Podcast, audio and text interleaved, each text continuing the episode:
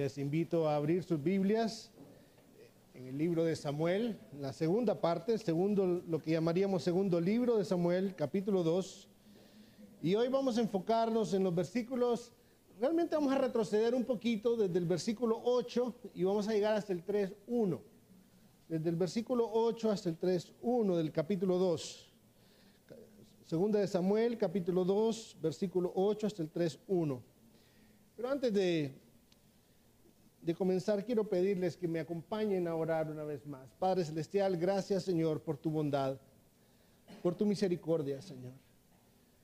Porque siendo nosotros inmerecedores, como bien decía Aarón hace un momento, Señor, te has revelado a nosotros mostrando tu amor, Señor, pero también tu gloria y tu majestad. Y te pedimos hoy que nos concedas responder apropiadamente a tu palabra, Señor en arrepentimiento. Señor, con esa tristeza que viene de ti, que nos transforma, Señor, que resulta al final en gozo, Señor.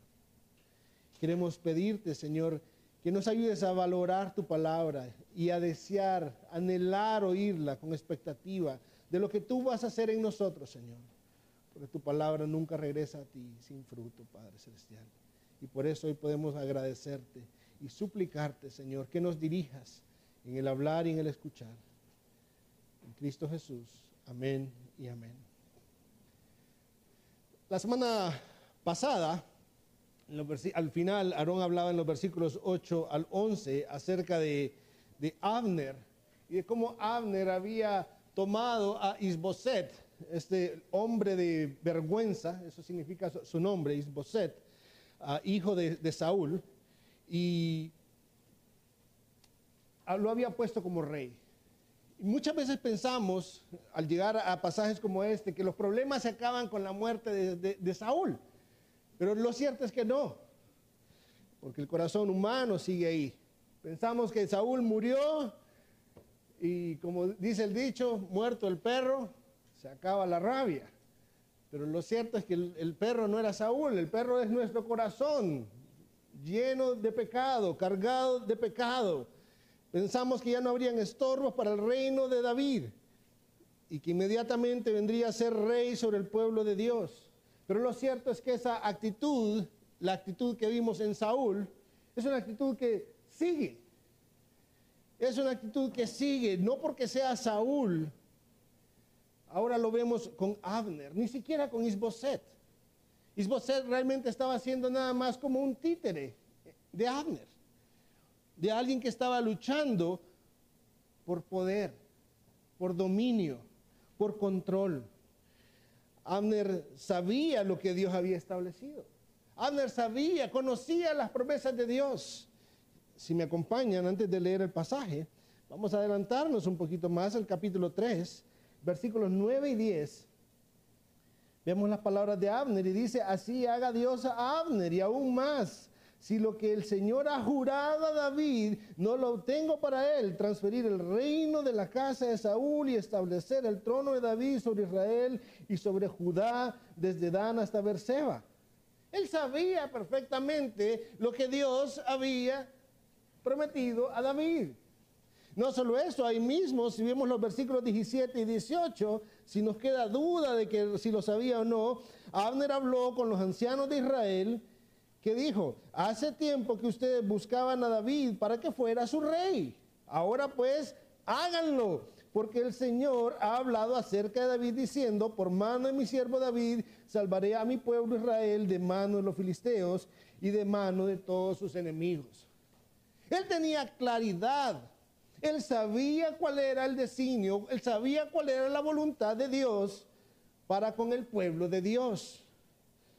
Pero lo que vamos a ver hoy es lo que resulta cuando el pecado toca esas relaciones. Cuando, el pecado, cuando dejamos que el pecado entorpezca la manera en que pensamos acerca del reino de Dios. Y del reino de Dios no solo en la iglesia, no, en nuestros hogares, en nuestra relación con nuestra esposa, con nuestros hijos, en nuestros trabajos, en la sociedad.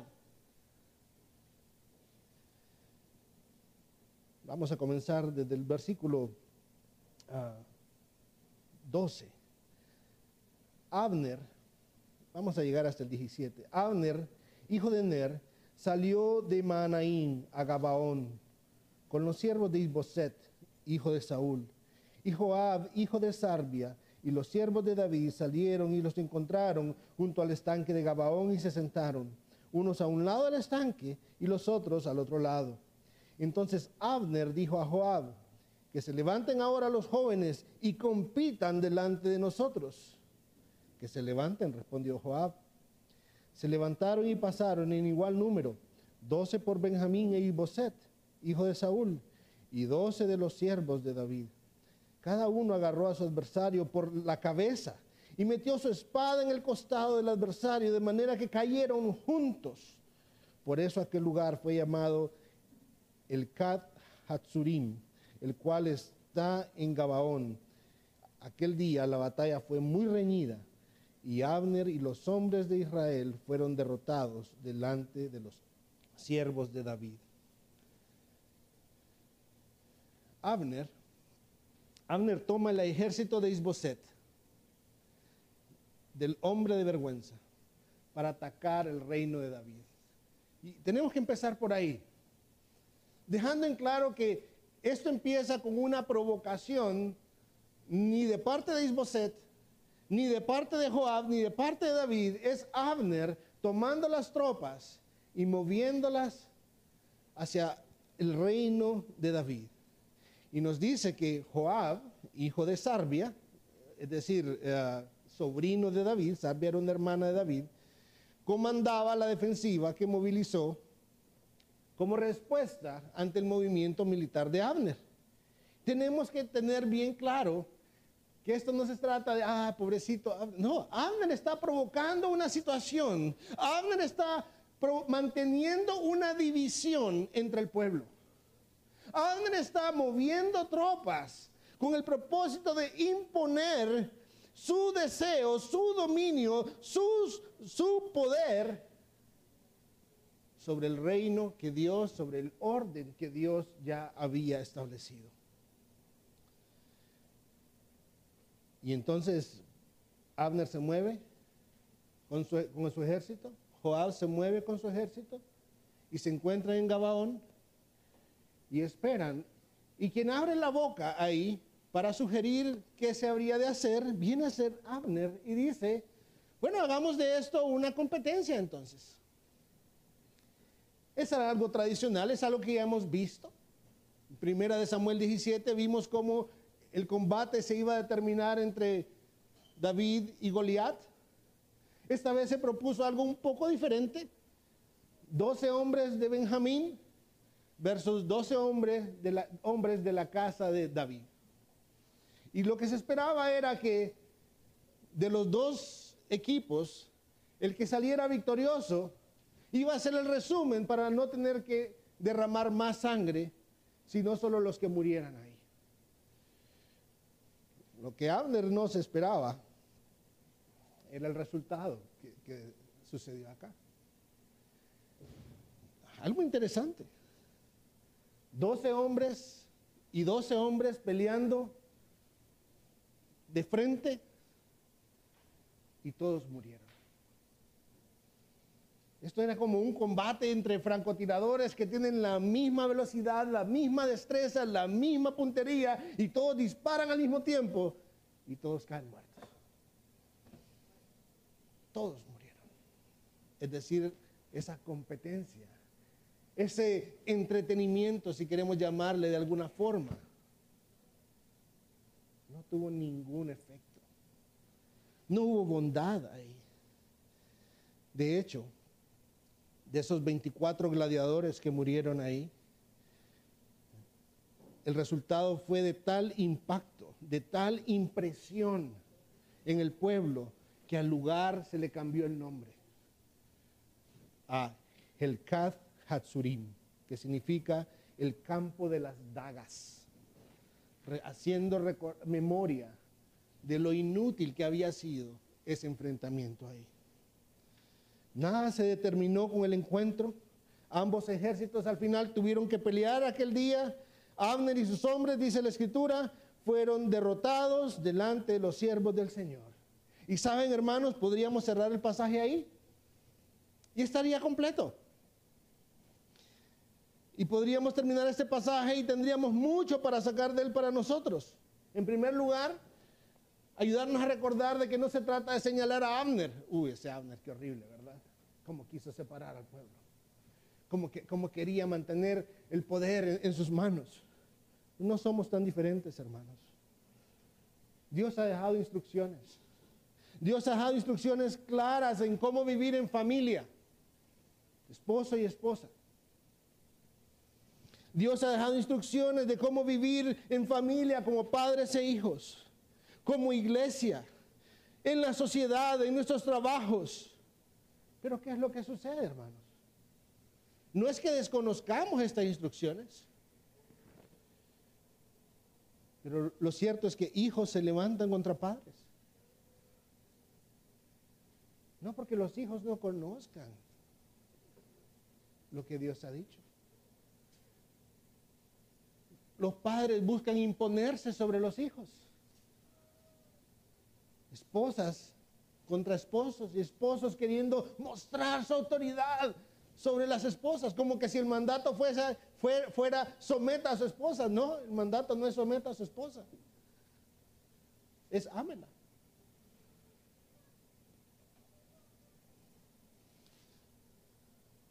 Luchas de poder entre el pueblo de Dios.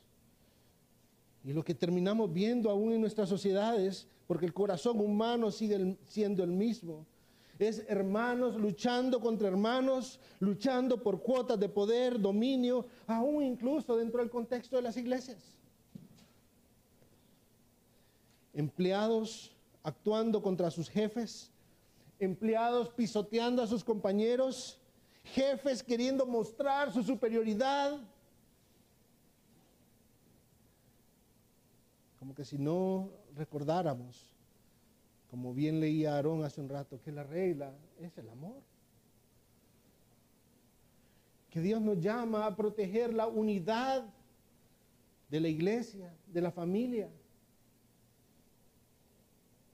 Como si Dios no hubiera dejado un orden claramente definido de cómo hemos de honrarle a Él y a los demás también. Y el llamado a ver a los demás como superiores a nosotros mismos. Y es que es lo que vemos desde el inicio. ¿Qué hizo Satanás? Sino dividir, destruir esa unidad. ¿Qué es lo que hizo Satanás cuando Jesús se encuentra con él en el desierto? Sino provocar una división, un complot contra Dios mismo.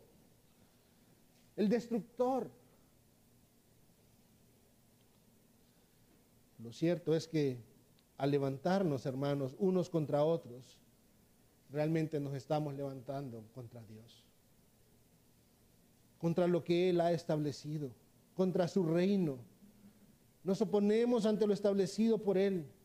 Y cualquier victoria personal en esos términos siempre va a tener un sabor a derrota. Siempre va a tener un sabor a pérdida, a, insatisfacción. Y no estamos exentos de caer en el mismo pecado, en buscar la vanagloria de la vida. De hecho, es muy fácil caer en ella. Pero no debemos olvidar que la escritura nos dice que la mente puesta en la carne es enemiga de Dios porque no se sujeta a la ley de Dios. Hermanos, cuando nuestra mente lucha por no sujetarse a la ley de Dios, estamos actuando en enemistad contra Dios. La vanagloria de la vida nos va a empujar a rebelarnos contra Dios, nos va a empujar a la misma actitud que vimos en Saúl y que ahora vemos en Abner y la casa de Saúl. Pero también se nos olvida que cuando Cristo venga, como mirábamos el jueves pasado, Él desmenuzará cualquier otro reino. Ningún reino va a prevalecer, solo su reino va a permanecer por la eternidad y es un reino que jamás va a ser entregado. Mirábamos en Apocalipsis 11. Así que no tiene ningún sentido el luchar por reinos propios en ningún contexto. Hemos sido comprados por la sangre preciosa de Cristo. Y hemos sido llamados a buscar primeramente su reino y su justicia.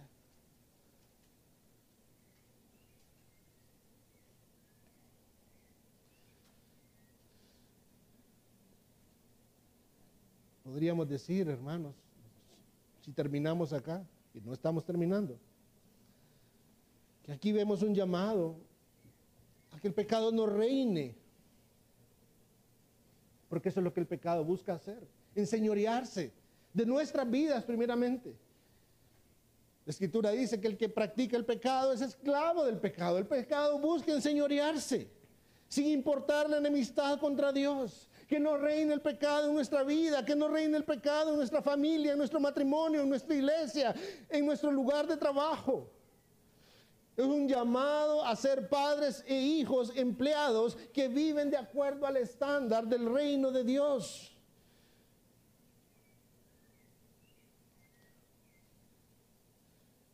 Llamados a entender que nuestros deseos de poder al final nos van a terminar en una esclavitud que va a hacer daño a otros y a nosotros mismos.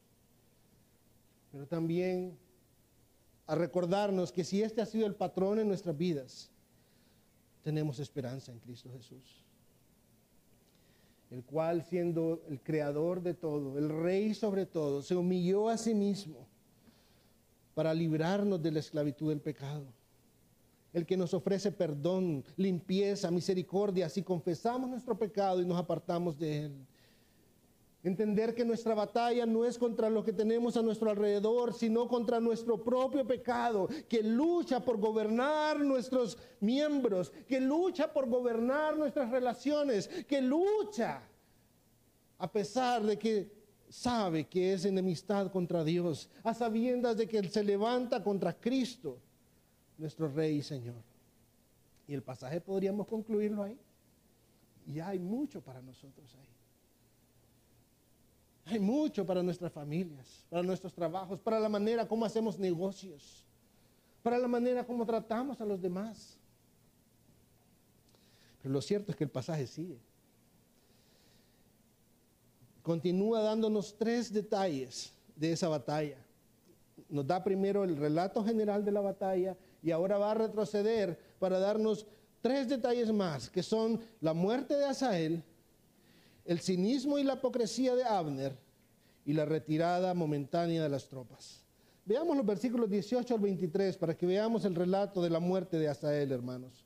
Estaban ahí los tres hijos de Sarbia, Joab, Abisai y Asael. Y Asael era tan ligero de pies como una gacela del campo. Asael persiguió a Abner y no se desvió ni a derecha ni a izquierda de ir tras Abner. Entonces Abner miró atrás y dijo, ¿eres tú Asael? Soy yo, respondió él.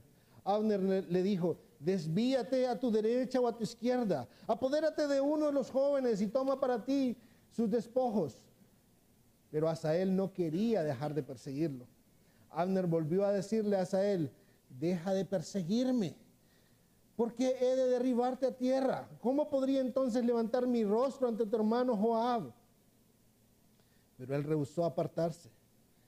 Por tanto, Abner lo hirió en el estómago con la parte trasera de la lanza y la lanza le salió por la espalda. Allí cayó y allí mismo murió. Y todos los que venían al lugar donde Asael había caído y muerto se detenían. vemos en el pasaje que David tenía otros sobrinos, Abisai, que era eh, aquel hombre que lo acompañó a entrar al campamento de Saúl, de donde tomaron su lanza y su cantimplora, ah, que era hermano de Joab, y otro hermano que era Asael, el cual se describe aquí como un guerrero muy veloz, casi que podría decirse que era alguien que flotaba en su velocidad. E, era un guerrero rapidísimo. Sin embargo, este guerrero también fue, ah, siendo muy ágil y muy veloz, fue muy veloz también para empecinarse. Y empezó, en medio de la batalla se encontró ahí con Abner y se dio cuenta que podía ir tras él y llevarse el premio gordo de la batalla y empezó a seguirlo. Y empezó a seguir a Abner y Abner en algún momento se da cuenta que alguien está yendo tras él y, y asume, me imagino yo por la presión que había ahí, que era él. Se conocían. Eran hermanos. Hermanos no de sangre, eran del mismo pueblo. Era el pueblo luchando contra el pueblo. Y Asael le confirma, sí, soy yo. Y le dice, buscate otro soldado, no me sigas a mí. Buscate otro. Pero Abner se empecinó. Le dice, ¿por qué he de derribarte? Eh, otra manera de decir, no me pongas en una situación en la que me vea obligado a matarte. Y Asael no desistió. Y Abner toma su lanza y con la punta trasera de la lanza busca defenderse y terminó empalando a Asael y murió de inmediato. Pero lo que me llama la atención de, este pasaje es la última frase. Y sucedió que todos los que venían al lugar donde Asael había caído y muerto, se detenían. Hermanos, esto trajo tristeza a todos. Esto impactó no solo al ejército que estaba comandando Joab, esto impactó a todos ahí. Y eso es lo que sucede cuando hay luchas, cuando hay divisiones en la familia, cuando hay divisiones en el trabajo, cuando hay divisiones en la iglesia. Los resultados nos van a afectar a todos de alguna u otra forma. Nos marcan a todos. Y algo que podemos ver con Asael aquí es que sí, podríamos estar repletos de habilidades. Este era un hombre veloz. Este era un hombre de los 30 de los 30 guerreros valientes de David. Pero en su audacia, como a veces nosotros nos volvemos audaces en la manera que usamos los recursos que Dios nos ha dado, en su audacia fracasó. Fracasó. Y a pesar de las advertencias, cayó. Cayó. Arrastrado por arrebatos, por impulsos desenfrenados, al perseguir, como algunos sugieren, gloria personal. Y hermanos, esto es a veces lo que nos empuja también. El querer destacar o sobresalir de alguna manera al punto que no importa pisotear a otros. Al punto que no importa usar a otros para nuestra gloria. Y eso es dividir la familia. Eso es dividir la iglesia cuando lo hacemos en la familia o en la iglesia.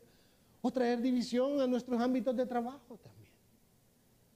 Aún en la sociedad. Vemos nuestra sociedad una sociedad tan quebrantada quebrantada por hombres que yendo y mujeres que yendo tras el beneficio personal y la gloria personal nos tienen en una en un país dividido políticamente. Y nosotros en ese mismo afán dividimos más el país. Aún dentro del contexto de la iglesia. La política, ese tipo de política dejamos que permee y termina dividiendo la iglesia también. A veces guiados, como decía Aaron hace un rato, por chismes, por cosas que no podemos comprobar, por cosas que alguien dijo y que en la emoción solamente repetimos, porque va en contra del que no queremos y nos volvemos partícipes. Permea la familia. ¿Cuántas familias no se dividen por asuntos políticos? por cuotas de poder o de autoridad. Y eso para poner un ejemplo. Hay mil otras razones, mil otros pecados, mil otras formas en que queremos mostrar nuestro poder y autoridad que dividen los diferentes ámbitos en los que vivimos. Versículos 24 al 28. Vemos ahí el cinismo y la hipocresía de Abner. Pero Joab y Abisai persiguieron a Abner y cuando el sol se ponía, ah, llegaron a la colina de Ama, que está frente a Gía, junto al camino del desierto de Gabaón. Los benjaminitas se agruparon detrás de Abner formando una sola banda y se detuvieron en la cumbre de una colina. Abner llamó a Joab y dijo, ¿devorará la espada para siempre? ¿No sabes que el final será amargo? ¿Hasta cuándo esperarás para decirles que dejen de perseguir a sus hermanos? Respondió Joab, vive Dios que si no hubieras hablado, ciertamente el pueblo, después de perseguir cada cual a su hermano, no se hubiera ido hasta la mañana. Entonces Joab tocó la trompeta y todo el pueblo se detuvo. No persiguieron más a Israel ni continuaron peleando más. Abner es obligado a retroceder. En medio del combate, Abner es obligado a retroceder y, en esta humillación, lo que él pretende es precisamente esconder esa humillación solicitando un cese al fuego a Joab. Y presta atención a, las preguntas. ¿Devorará la espada para siempre? Esta es otra manera de decir, Joab, eh, no tiene sentido que esta masacre continúe. Pero recordemos que fue Abner el que movió las tropas. Recordemos que fue Abner el que dijo, ok, 12 y 12, vayan, peleen. Recordemos que fue Abner el instigador de todo esto. Recordemos que fue Abner queriendo atacar el reino de David. ¿No sabes que al final será amargo? Joab, esta situación va a traernos tristeza, Joab. No deberías continuar haciendo esto. Y entonces ahora Abner adopta una actitud como si fuera el conciliador en medio del conflicto. ¿Cuándo fue él el que generó el conflicto? Y una tercera pregunta. ¿Hasta cuándo esperarás para decirles que se vuelvan de perseguir a sus hermanos? Pensemos en lo que significa esta pregunta, hermanos. Está diciéndole, Joab, a pesar de la pérdida de su hermano, ¿no vas a parar esta masacre? Y podríamos decir, no, pero si fue Abner el que fue perseguido. No, hermanos, fue Abner el que provocó todo esto. Fue Abner el que ahora está buscando decirle a Joab, Joab, qué barbaridad, eres tan falto de misericordia al hacer que tu ejército nos persiga de esa manera. Abner estaba procurando poner la culpa sobre Joab, cuando fue él mismo quien provocó todo ese combate. Por otro lado, Joab, entendiendo el cinismo y la hipocresía de Abner, le hace saber de que nada de eso habría sucedido si se hubiera quedado callado. Le dice, el problema es que abriste la boca. Pero además de esto, él entendió lo que Abner estaba solicitando y se lo concedió. Y retiró sus tropas. A pesar de que él había perdido a su hermano Asael por manos de Abner, y por la necesidad de Asael en cierta forma también, sabía que era innecesario, sabía que había un punto de verdad en las palabras de Abner. Y era que hermanos estaban luchando contra hermanos y era algo que debía parar. Era necesario que parara. Nuevamente, hermanos, sería bien fácil señalar y decir, uy, ese Abner, qué horrible. Pero Abner está ahí para que también nosotros nos miremos en él como un espejo. Porque esa es la manera en que muchas veces nosotros actuamos cuando queremos esconder nuestro pecado. Queremos poner la culpa sobre alguien más, es lo que vimos desde Edén, ¿cierto? La mujer que me diste. Y esa es la tendencia, esconder nuestro pecado. O actuar como que si el que ha estado haciendo lo bueno he sido yo. Cuando el llamado, hermanos, es a humillarnos. Sabemos que hemos pecado, sabemos que hemos caído. Confesemos nuestro pecado. Eso es lo que se llama vivir en la luz en la escritura. En primera de Juan capítulo 1, versículos del 5 al 10 nos dice que Dios es luz y en él no hay ninguna tinieblas. Y nos dice también que cuando nosotros escondemos nuestro pecado, cuando la luz de su palabra viene y nosotros escondemos nuestro pecado, nosotros estamos viviendo en tinieblas. Cuando no reconocemos nuestro pecado, cuando negamos que hemos pecado, somos mentirosos y blasfemos porque hacemos a Dios mentiroso. Vivir en luz es cuando la luz de Dios ilumina sobre nosotros, mi pecado queda evidente. Y lo que hago es que lo confieso. Pero no solo lo confieso. Proverbios dice, y se aparta también. No solo es una actitud de cinismo, decir, sí, soy pecador. No, hay un cambio de actitud también hacia el pecado aprendiendo a llamar malo a lo que Dios llama malo y bueno a lo que Dios llama bueno, aprendiendo a vivir guiados por Dios en el poder del Espíritu Santo de esa forma.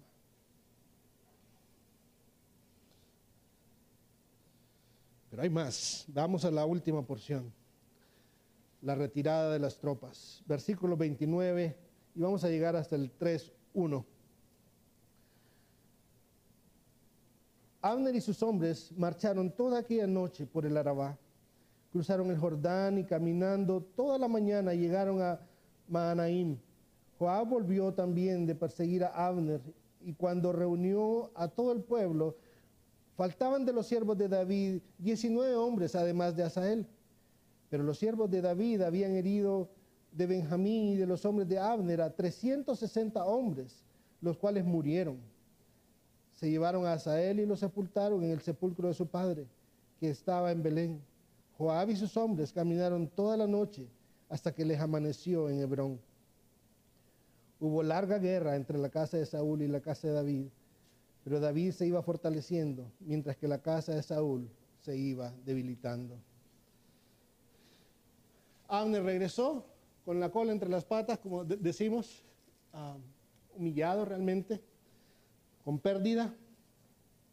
Joab también se retiró, no tenía sentido pelear entre hermanos, retiró su ejército. Si bien es cierto el ejército que Joab, el ejército de David había vencido, pero al final había pérdida también para todos. Y el pasaje nos lo deja ver de varias formas. El campo de las dagas es una manera de reconocer que hubo pérdida innecesaria. La reacción que había ante la muerte de Asael, había dolor por la pérdida. Y eso es lo que pasa cuando luchamos entre hermanos. Cualquier victoria, cualquier manera en que nos sobrepongamos a nuestro hermano, de alguna manera va a tener un sabor amargo, un sabor a pérdida, derrota. No es lo que Dios quiere para nosotros. Es unidad, es amor, es perdón, es conciliación. Dice el texto que esa no fue la única batalla. Esta fue el inicio de muchas batallas, una larga guerra entre la casa de Saúl y David. Pero notemos cómo son descritas entre la casa de Saúl y la casa de David. No dice entre Abner y Joab. Lo que pasa es que esa es la lucha entre dos reinos. La lucha entre aquel que quería mantener el reino por la fuerza y aquel que estaba buscando llevar a cabo el reino de la manera como Dios lo había establecido. Y esa guerra entre esos dos reinos realmente no inicia con la muerte de Saúl, no, inicia con Saúl mismo. Inicia con Saúl mismo cuando luego de ser rebelde contra Dios y Dios le dice, voy a poner a otro. Y Saúl dice, no, no, no, no, ese es mi reino. Y a veces es lo que sucede en nuestros corazones, hermanos. Sabemos la voluntad de Dios y decimos, no, no, no, no, no. Yo sé lo, como usted lo quiere, pero yo voy a hacer lo que yo quiero. Yo voy a hacer las cosas como yo quiero. Nos levantamos contra Dios mismo. ¿Qué más hay para nosotros en este pasaje, hermanos? La violencia nunca es una buena opción. Cuando yo no estoy de acuerdo con lo que Dios ha dicho, el problema no está en los demás ni en Dios. El problema siempre está en mí y siempre la mejor opción va a ser el arrepentimiento, hermanos.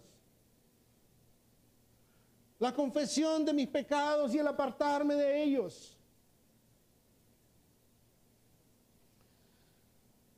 Necesitamos recordar que así como Joab tocó la trompeta para retirar a las tropas, nosotros vivimos a la expectativa del sonido de la última trompeta también.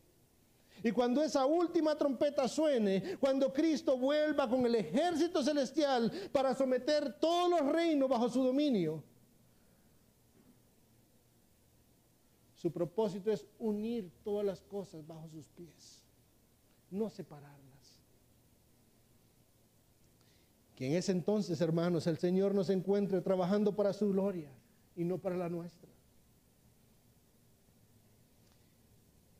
Y si nuestra lucha ha sido trabajar para nuestra propia gloria, recordemos las palabras de Isaías, que nos dice, abandone el impío su camino y el hombre inicuo sus pensamientos y vuelvas al Señor, que tendrá de él compasión, al Dios nuestro que será amplio en perdonar. Hay perdón suficiente en Cristo Jesús, hermanos. Él es el que pagó. Suyo es el reino, la gloria, el poder. No nuestro. Ni en nuestro matrimonio. Ni con nuestros hijos ni en la iglesia, ni en nuestros trabajos, ni en la sociedad. Todo es suyo. El llamado no es sea tan inteligente para mostrarle a los demás como usted es superior que los demás. Es trate a los demás como superiores a usted mismo. El llamado es ame a Dios sobre todas las cosas y a su prójimo como a usted mismo. Fallamos, hermanos. Fallamos. Pero hay perdón en Cristo Jesús. Vengamos hoy a este Cristo amplio en perdonar, compasivo, que nos dice que si confesamos nuestros pecados, Él es fiel y justo para limpiarnos y perdonarnos de toda maldad. Padre Celestial, te damos gracias, Señor. Porque no nos es oculto tu propósito. No nos es oculto, Señor, hacia dónde vamos. Vamos hacia ese punto, Señor, en el que tú enviarás a tu Hijo Jesús y todo reino quedará bajo sus pies, Señor. Y habrá un solo reino, con un solo rey, sobre todo. Señor, ayúdanos a vivir ya de esa forma. Ayúdanos, Señor, a que el pecado de nuestra carne no gobierne nuestros corazones, Señor. Ayúdanos, Señor, a amar lo que tú amas, la unidad del matrimonio, la unidad en la familia, la unidad en la iglesia, Señor. El amor al prójimo, la misericordia, la justicia, Señor. Ayúdanos a amar lo que tú amas y aborrecer lo que tú aborreces, Señor. Y límpianos. Límpianos cada vez que hemos procurado esconder nuestro pecado o establecer nuestro propio reino, Señor. En Cristo Jesús te lo pedimos. Amén y amén.